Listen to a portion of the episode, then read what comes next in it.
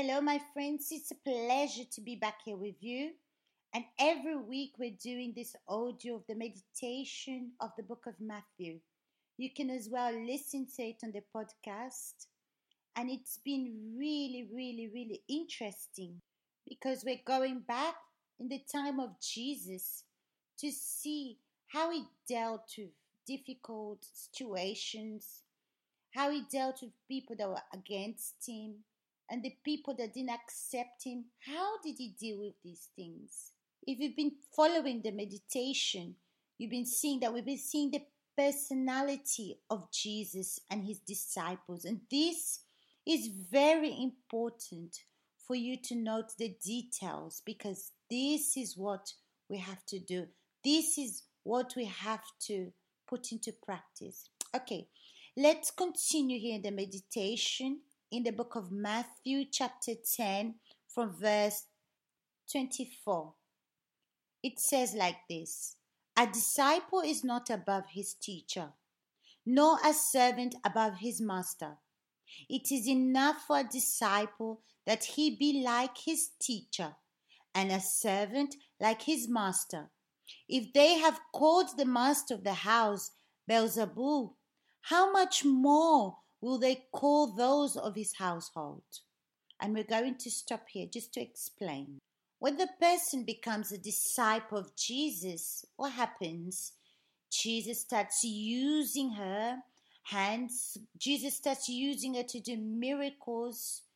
Jesus uses her to do many things. He touches her. And many times, unfortunately, the disciple starts to feel that he has the right to take the place of Jesus, of the Master. Sometimes the person wants to start taking the decisions, making making decisions that's not supposed to make, prioritizing the works. But here it's written like this a disciple is not above his teacher, nor a servant his master. So us as disciples of Jesus, we serve him. We're servants. We're not more than him. He is our teacher. And you can see that Jesus always humbled himself. For example, when he came here on earth, he put himself as a servant of God, as a son of God. He didn't come to do his works his own works or his wills. No, if you see in the Word of God, he says he came here to do the will of God. He came to sacrifice, but his sacrifice was not greater than the one of the Father. It's enough for a disciple that he be like his teacher and a servant like his master. So that means the disciple needs to be like Jesus. He needs to be humble. He needs to be patient with the disciples. He taught.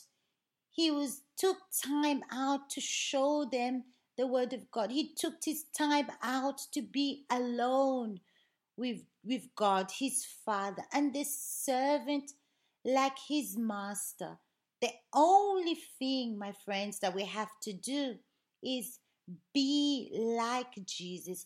Be the way Jesus was, not to put ourselves in a position that's higher, like a master, no, but to make ourselves as servants, just like He was with us. He denied Himself for us. He was patient with us. He was merciful. He took care of those that God gave Him to take care of. And then it says, If they have called the master of the house Beelzebul, how much more will they call those of his household? That means everyone that followed Jesus, the disciples of Jesus, will be persecuted. They will go through hard moments. Why? Because you're going to be speaking about the truth. You live in the light. You don't pretend, you go direct to the point for yourself and for the other people. the same way that I am with myself if I have this fear of God. So I'm going to have the same fear to serve Him the way He served the Father. So, my friends, analyze yourself. Have you been like Jesus? Have you been serving like Jesus served? Are you being persecuted because of the word of God, of your service to God, or you're being persecuted because of your character, the way you are, the way you speak? Well, I don't know you, but you're the only one that can answer this question. Big hugs to you all, and I'll see you next week.